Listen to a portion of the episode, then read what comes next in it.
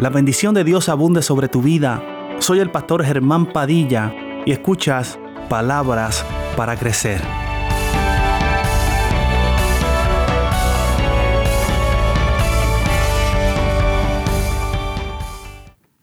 Enfocados. Y enfocar, aleluya. Si lo hablamos en términos de, de, las cámaras de fotos, es dirigir una cámara u otro instrumento óptico hacia algo o alguien. Tal vez lo más sencillo que podemos encontrar es eh, cuántos tienen espejuelos bifocales. ¿Verdad que sí? ¿Qué, ¿Cuál es la función del espejuelo bifocal?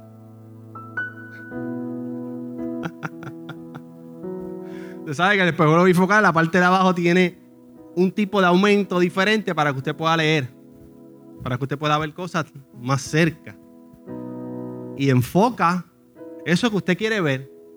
eso tal vez es lo más, lo más sencillo que podemos tener a nuestro alcance, igual que usted teniendo el celular. Usted sabe que si usted va a tirar una foto y se ve borroso, usted le da a la pantalla una vez y el celular hace y enfoca lo que usted quiere retratar. Así que enfocar es dirigir una cámara u otro instrumento óptico hacia algo o alguien dirigir un foco de luz sobre algo o alguien para iluminarlo. Ahora mismo, eh, sin querer queriendo, usted ve que estas luces me están alumbrando a mí y lo que está alrededor mío está más oscuro o más, o más opaco. O sea que la luz me está iluminando a mí.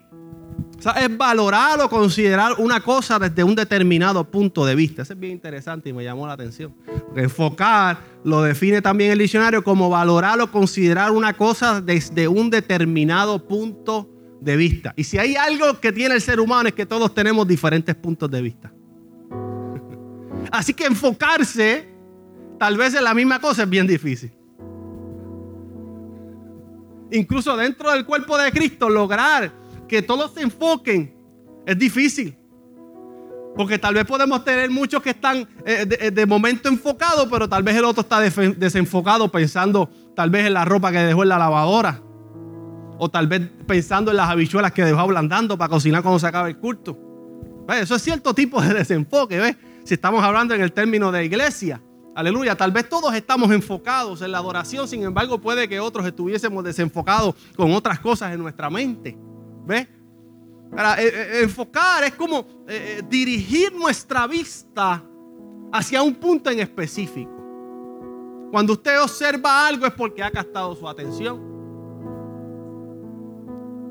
O porque está observándolo por alguna razón.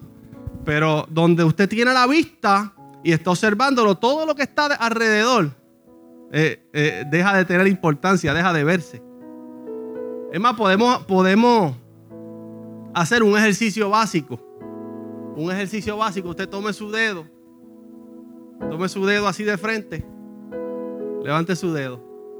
Y, y, y pégueselo como a esta distancia. Y enfoque su mirada en el dedo. Enfoque su mirada en el dedo.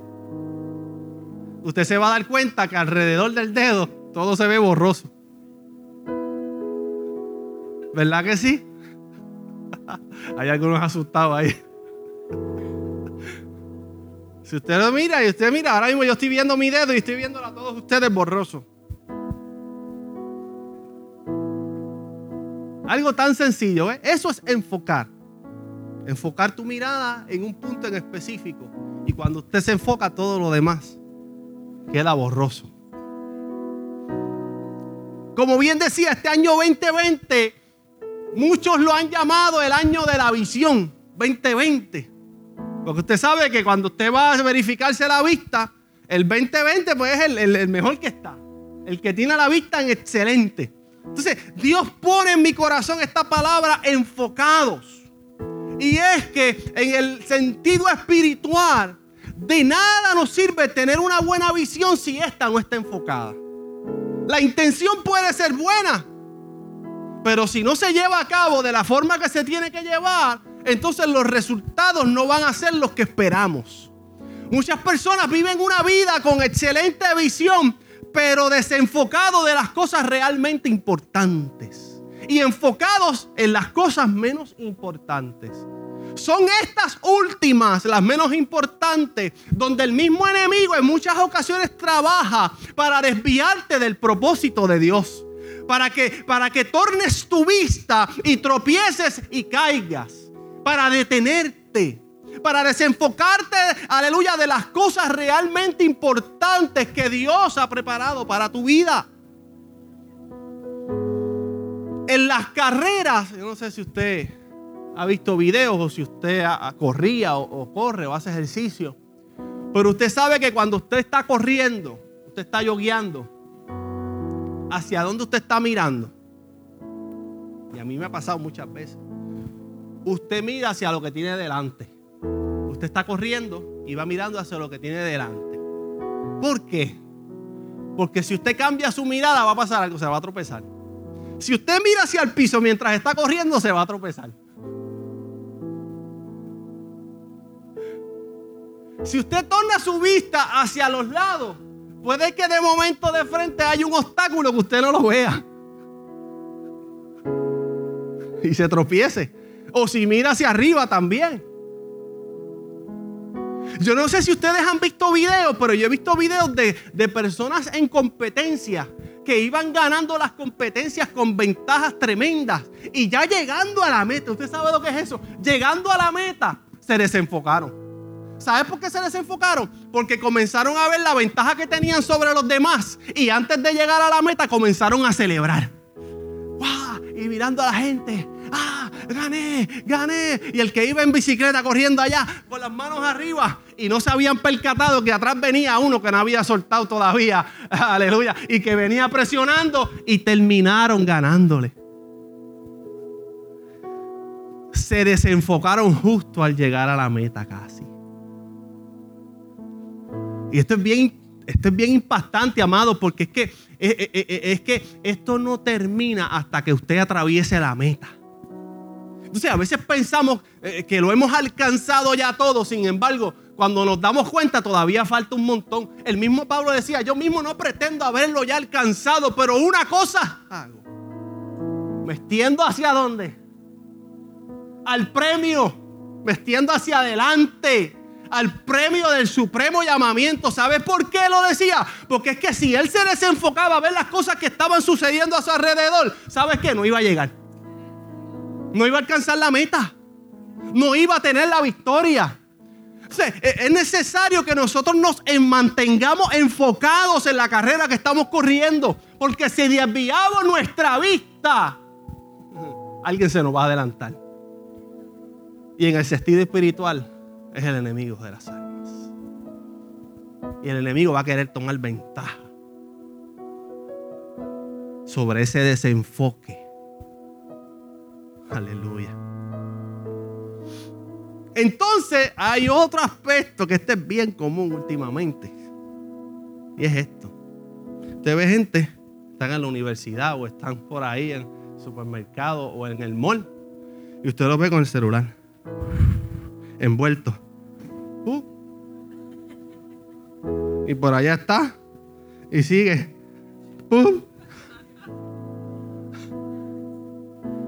Están enfocados pero están enfocados en el teléfono. Y van caminando. Y yo, he visto hasta videos de personas que se dan con postes, se caen y están enfocados, pero están enfocados en otra cosa. Están enfocados en el celular. Entonces, yo, yo te digo más. Hay gente que llega a la iglesia y está el culto en todo su apogeo y todo el mundo adorando. ¡Ay, gloria al Señor, aleluya! Y acá enfocado en el teléfono. Hay quien me escribió, hay quien le dio a la publicación. ¿Sabes qué? Y se acaba el culto y después, ¡ay, se acabó el culto! Me fui igual. Me fui igual. Perdí la bendición, perdí la oportunidad. Por estar enfocado en lo que no tenía que estar enfocado. ¿Ves? Entonces todo el mundo adorando. Se acaba el culto. ¿Y qué pasó aquí? ¿Cuántos inocentes han muerto por personas testeando en el teléfono mientras van conduciendo?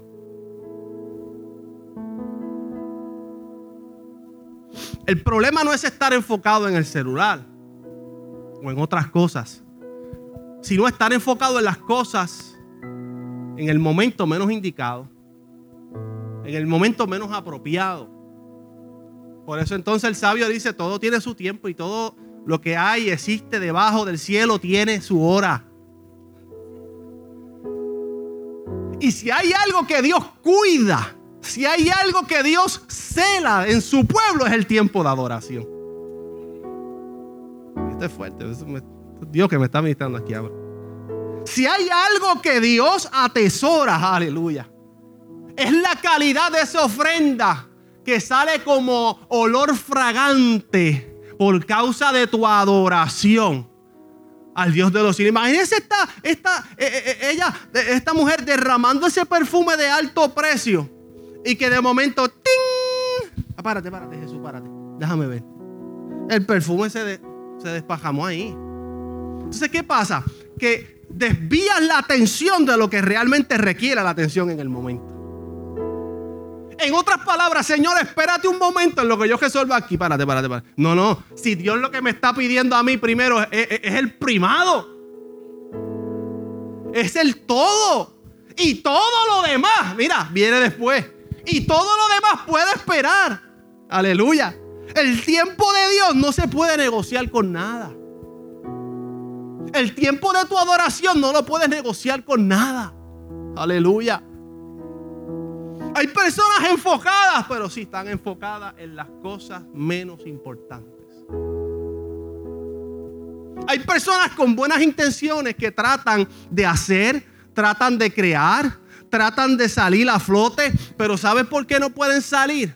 Porque se están enfocando en algo ahora, en algo en el momento que le está haciendo descuidar lo que realmente tienen que hacer. Hay mucha gente enfocado en el futuro, en las metas, en los sueños a alcanzar. Pero están desenfocados de lo que tienen que hacer hoy para que puedan alcanzarlo mañana. Para que puedan llegar allá en el futuro. Un mal enfoque es querer hacer todo lo que tenemos en la mente sin orden y sin planificación. Eso es un mal enfoque. Querer hacer todo lo que yo tengo en mi mente sin ordenarlo, sin planificarlo. Como si llegara aquí yo un día y, esto es lo que vamos a hacer en el momento, sin planificar nada, sin organizarlo. Entonces dice la palabra, por tanto, nosotros teniendo a nuestro alrededor nuestro tan grande nube de testigos. Y esto es bien interesante. Porque testigos es,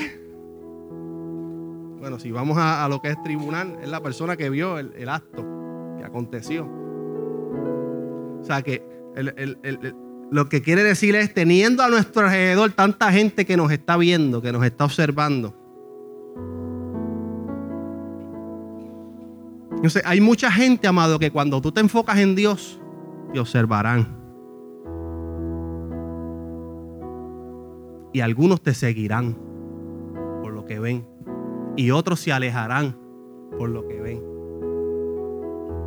Y otros dirán, mm, este verdaderamente es un siervo del Señor. Y otros lamentablemente dirán, mm, si este es cristiano yo me salvo.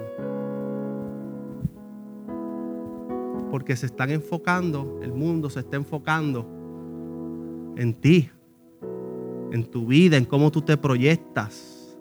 Pero entonces lo interesante de esto no es que solamente habla de testigos, o sea, no habla, no habla de compañía, no habla del que está a tu lado. Dice, habla de nubes. Eso me, me elevó la mente rápido. Nubes de testigos. Y es que cuando tú estás en la dirección correcta y tú sabes quién es tu luz, aleluya. ¿Cuánto sabes quién es su luz? ¿Quién es esa luz que alumbra? Aleluya. Aleluya. Cuando tú estás en la dirección correcta y tú sabes quién es tu luz, cuando tú sabes quién es tu sol, hay una canción que habla de eso. Yo por ti me hago sol. El mundo y las cosas de este mundo actuarán como nubes densas. Y en muchas ocasiones a lo largo de tu vida, todo se nublará alrededor de ti. Y aparentará que el sol desapareció. ¿Cuántas veces tú has pensado que Dios te ha dejado solo, que te ha abandonado? ¿Cuántas veces esa nube se ha puesto ahí? Tú has dicho, Señor, me has desamparado. Aleluya. Aparenta que el sol desapareció porque las nubes densas se pusieron de por medio. Pero es ahí donde aquel que vive enfocado, es ahí donde aquel que vive enfocado sabe que aunque el sol hoy no se ve, aleluya, el sol sigue alumbrando, el sol sigue estando ahí, aleluya. Aquel que vive enfocado sabe que aunque la oscuridad parezca dominar, el sol sigue estando presente y sigue emanando el calor. Aleluya. Gloria al Señor. Es ahí, aleluya, donde aunque el panorama que estás viviendo te dice una cosa, aleluya, tú puedes decir si estás enfocado, yo sigo creyendo en su promesa, yo sigo creyendo en su palabra, que aunque el diagnóstico pueda ser desalentador, aleluya, yo puedo seguir diciendo, no es que él tiene propósitos con esto, aleluya, es que en medio del dolor, es que en medio de la prueba, es que en medio de la crisis, aleluya, si yo vivo enfocado, yo digo, no, no, no, no, Señor, es que tú estás en control, aleluya, es que tú tienes cuidado de mí, aleluya. Es que algo poderoso tú vas a sacar a raíz de esto. Aleluya, gloria al Señor. La persona enfocada hace todas estas cosas.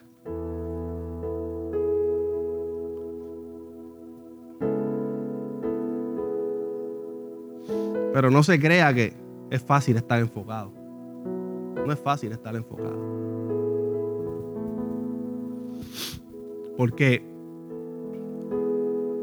el mismo Jesús, y la hablaba ahorita con Kevin, el mismo Jesús en el Getsemaní. Lo que estaba viviendo en el presente, trató de desenfocarlo de la meta. Y allí Jesús, triste, con lágrimas, decía, oh Padre, si es posible, pasa de mí esta copa. Lo que estaba viviendo estaba tratando de desenfocarlo de la meta trazada. Lo que estaba viviendo estaba tratando de desenfocarlo de la cruz. De la cruz, del destino, aleluya, del propósito por el cual había venido. Pero qué poderoso cuando Él puede decir, pero que se haga tu voluntad. Es que cuando, eh, aleluya, eh, eh, cuando tú estás enfocado, que las situaciones del diario vivir tratan de desenfocarte, Aleluya, qué poderoso es cuando el Espíritu Santo intercede y llega a tu vida y te dice, no, no, no, no, párate, párate, párate. No. Por aquí no es, aleluya. Por aquí no es, es por acá, sigue por aquí. Aleluya. No, no, no, no, párate. Detente, detente, porque es que si sigues caminando, aleluya. Porque es que cuando, cuando aparenta que el desenfoque llega a nuestra vida, qué, qué poderoso es, aleluya, que el Espíritu Santo está en nuestras vidas. Que está presente para ayudarnos aleluya, para redarguirnos, para dirigirnos, aleluya, gloria al Señor. Hay una meta trazada, amado, y esta usted y yo tenemos que llegar, aleluya. ¿Sabes por qué? Porque cuando nos desenfocamos, aleluya, teniendo usted y yo la ruta correcta, tomamos la incorrecta. Aleluya. Porque eh, eh, cuando nos desenfocamos, usted y yo teniendo la decisión correcta, tomamos la incorrecta. Porque cuando nos desenfocamos, usted y yo escuchando la misma voz de Dios hablar, comenzamos a escuchar otras voces. Aleluya. ¿Cuántos cristianos hay fuera hoy? Porque dejaron de escuchar a Dios y comenzaron a escuchar otras voces. Porque dejaron de ver a Dios y comenzaron a poner su mirada en los otros hermanos.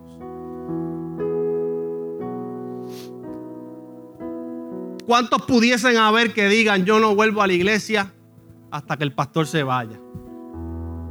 No sé, yo creo que nadie, ¿verdad? Pero si no me avisa que vamos a orar. ¿O cuántos pueden decir, no, yo no vuelvo a esa iglesia hasta que ese hermano se vaya?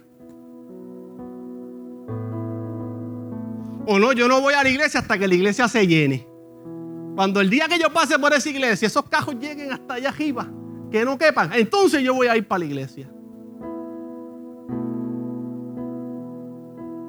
Pero la Biblia dice, puesto los ojos en Jesús. El autor y el consumador. Aleluya. O sea, en otras palabras, el que lo comienza y lo termina. Aleluya. El que lo promete y lo cumple. El que lo empieza y lo completa. El que lo comienza y lo concluye. El que lo empieza y lo acaba. El que lo piensa y lo realiza. El principio y el final. El que lo ingenió, lo pensó y lo puso por obra hasta culminar. Vivir enfocado, amado, es terminar lo que empezaste.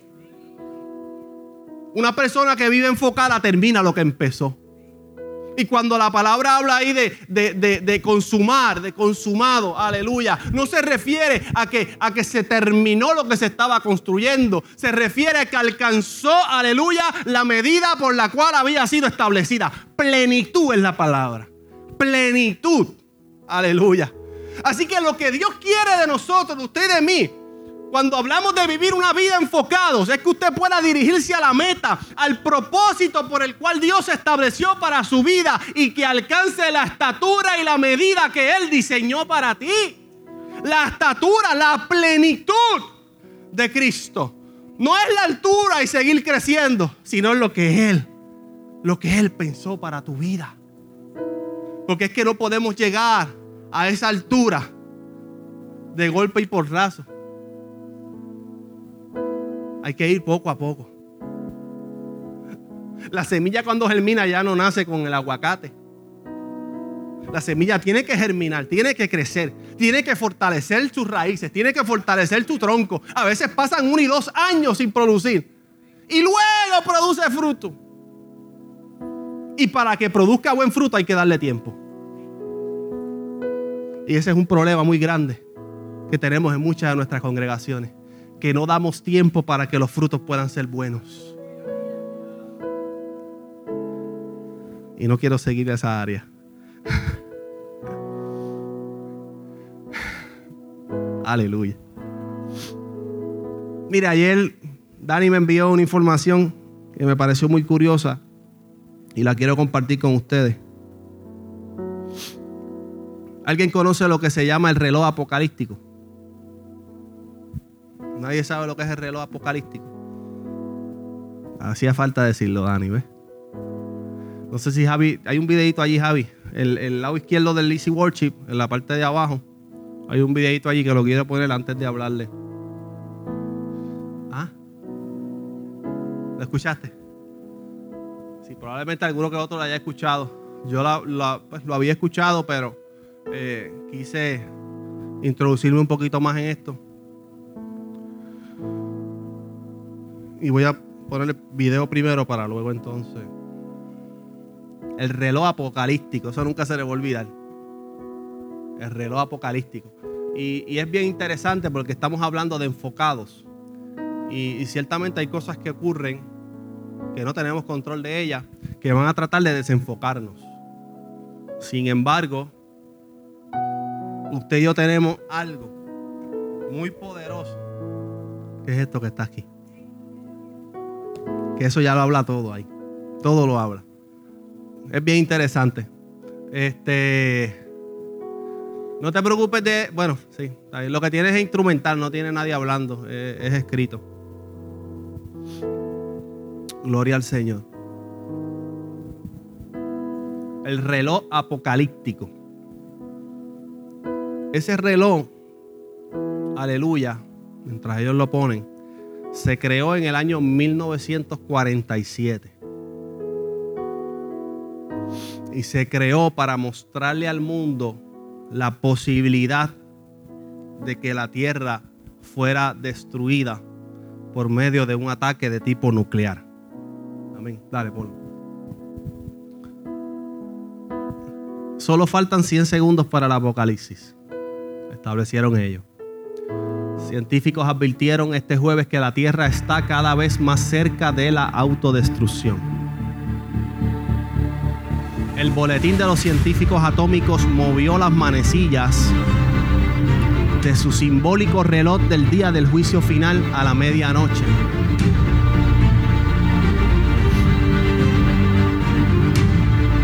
Lo que significa que la probabilidad de un apocalipsis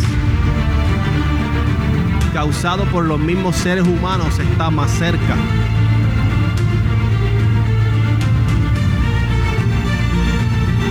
El reloj ahora está configurado a 100 segundos para la medianoche.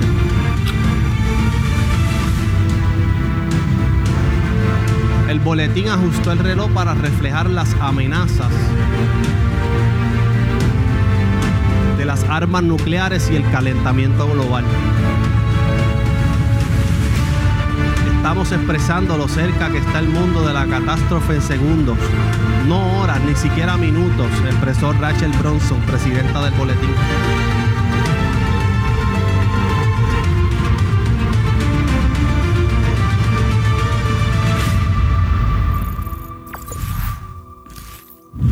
Aleluya.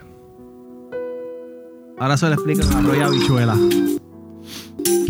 Ese reloj apocalíptico fue creado en el 1947 para medir la posibilidad de que el, eh, ¿verdad? De que el mundo fuera destruido eh, por causas eh, de guerras tipo nucleares. Sin embargo, hace unos años atrás se añadió el calentamiento global. cuando este reloj se creó, comenzó en 7 minutos para las 12. 7 minutos para las 12 en los años 50, eh, cuando eh, hubo el enfrentamiento entre Estados Unidos y Rusia, el reloj de 7 minutos bajó a 2 minutos para las 12. 2 minutos para las 12. Entonces, esta gente lo que quieren hacer ver es lo cerca que está el mundo de su destrucción o de su autodestrucción. Porque, ¿verdad? Ellos eh, lo que hablan es que el mismo ser humano es quien ha provocado que el mundo esté yendo hacia su autodestrucción. Y si usted sabe, la palabra es lo que dice que el mismo ser humano estamos provocando esto. Sin embargo, eh, va a haber un versículo más adelante que le voy a decir. Déjame no adelantarlo. En el 2019 estaba en dos minutos para la medianoche. En dos minutos para la medianoche. Entonces, eh, este año, cada dos años se reúnen, este año lo adelantaron 20 segundos. Que lo que quiere decir, si lo medimos en segundos, es que estamos a 100 segundos para las 12. Para 100 segundos de la destrucción del mundo, del fin. Y es, amado, es la vez que más cerca ha estado de las 12, ese reloj. Es la vez que más cerca ha estado. Y así sucesivamente, como es algo simbólico, seguirá o acercándose o alejándose de acuerdo a las cosas que se sigan viendo en el mundo. Hace un tiempo, si hablamos del calentamiento global, hace un tiempo aquí dimos una clase, ¿se acuerdan? Que hablamos de que lo que el mundo no pudiera hacer en o antes del 2030 para detener el calentamiento global, la contaminación y todo esto, ya no había remedio, ya no había reversa para poder recuperar al mundo de su autodestrucción. Y todo iba a ir en descenso, iban a comenzar a verse más catástrofes, terremotos, eh, mega huracanes, tornados, granizos, muchas cosas que se van a ver, catástrofes eh, peores, amados, que las que usted y yo vemos hoy. A eso se le suma la posibilidad de una guerra nuclear países están en tensión, no sabemos qué cosa pueda pasar. Y usted y yo sabemos, o si no lo sabe, lo sabe hoy, que el mundo, las naciones en el mundo tienen las suficientes bombas atómicas o nucleares para destruir el mundo, para autodestruirnos, para desaparecer la Tierra, el planeta. Y lo más importante aún, y que el mundo ha hecho caso omiso por años, es la venida del Hijo del Hombre. Y yo no sé yo lo estoy esperando con ansias. Yo lo estoy esperando con mi vida, con mi alma. Y anhelo, aleluya, que Él regrese a buscar a su pueblo. Sí, ven Señor Jesús. Aleluya, habla su palabra. Mateo 24 dice, y por eso tengo que leerle esto, porque es que dice Mateo 24, y oiréis de guerras y de rumores de guerra. Y nos da un consejo frente a todas estas noticias que ciertamente nos causan cierto tipo de temor, ¿verdad? O miedo. Dice, mirad que nadie os turbéis. Mirad que nadie los engañe.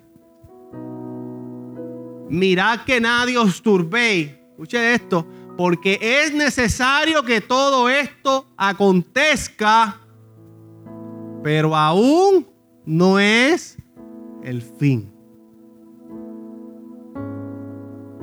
Y ahí vamos a ver lo que habla ese reloj. Porque se levantará nación contra nación, guerras nucleares, reino contra reino, calentamiento global. Habrá pestes y hambres y terremotos en diferentes lugares. Por ahí está el coronavirus, en China. Está todo el mundo alarmado. Ande con sanitizer. Eso toma tiempo en, en cultivarse la gente se pone a relajar con eso. Ayer vi un meme que decía, eh, fui a la panadería y, tosí y dije, ese viaje en China estuvo bueno. La gente vacilando con eso.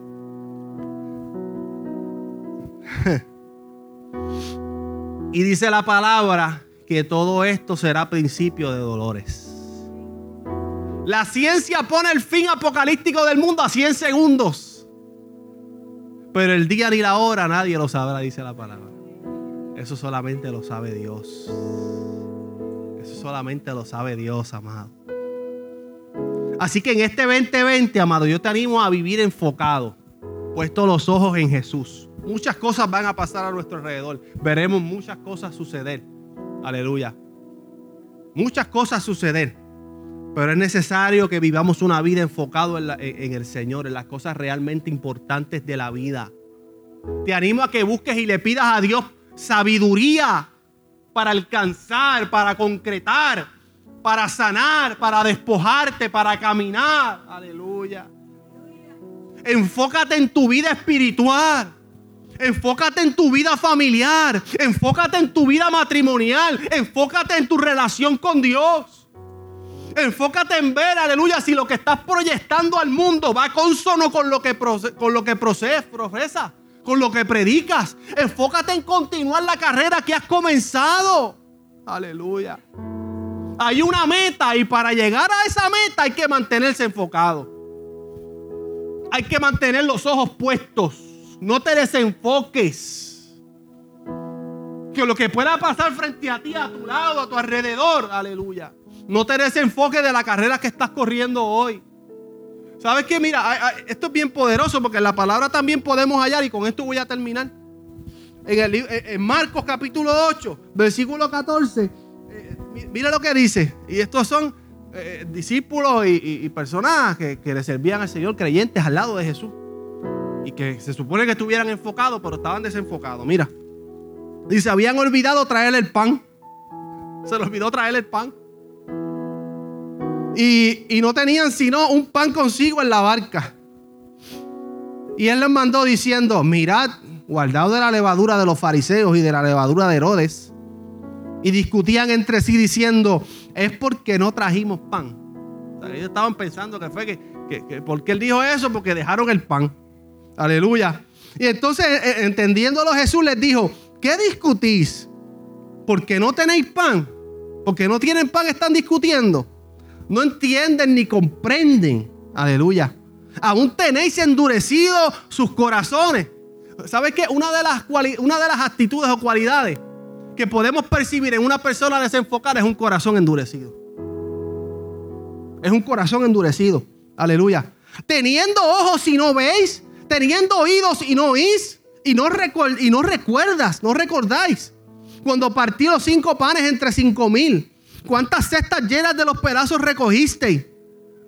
Y ellos dijeron, doce.